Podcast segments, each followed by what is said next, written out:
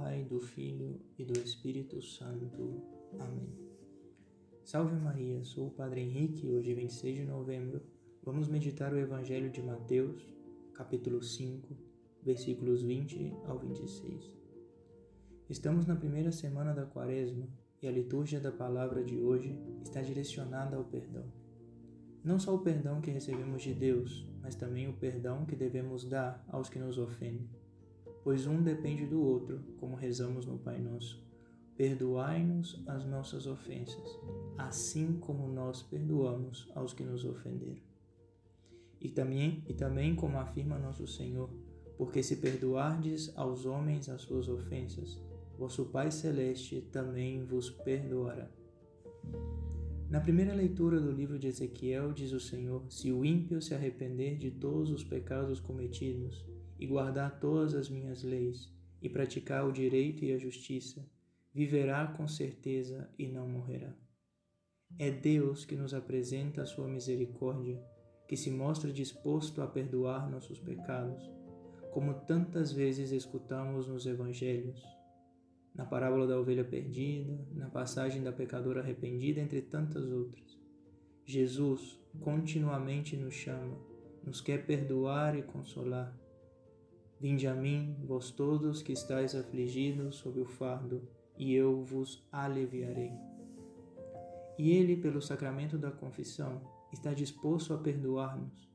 Por isso não devemos ter medo, pelo contrário, devemos acercar-nos com grande confiança deste tribunal de misericórdia que é o confessionário, onde Cristo nos aliviará de nossos fardos e nos consolará com sua paz.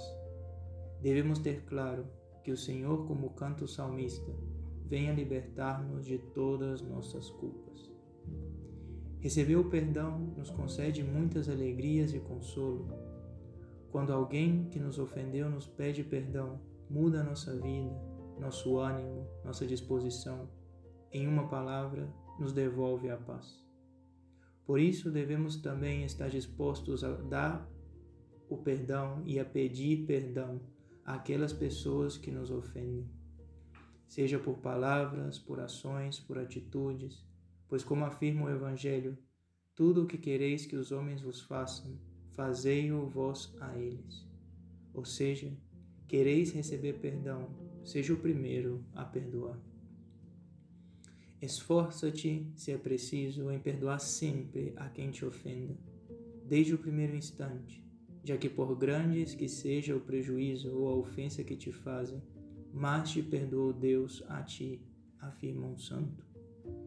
E São Padre Pio, pedir perdão é de homens inteligentes, mas perdoar é de almas humildes, pois só quem sabe perdoar sabe amar.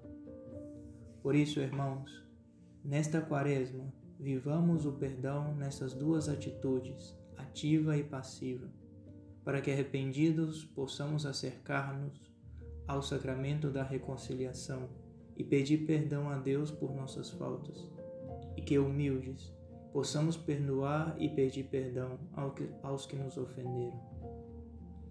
A Nossa Senhora pedimos esta graça, a graça de percorrer o caminho do perdão nesta quaresma e em toda a nossa vida.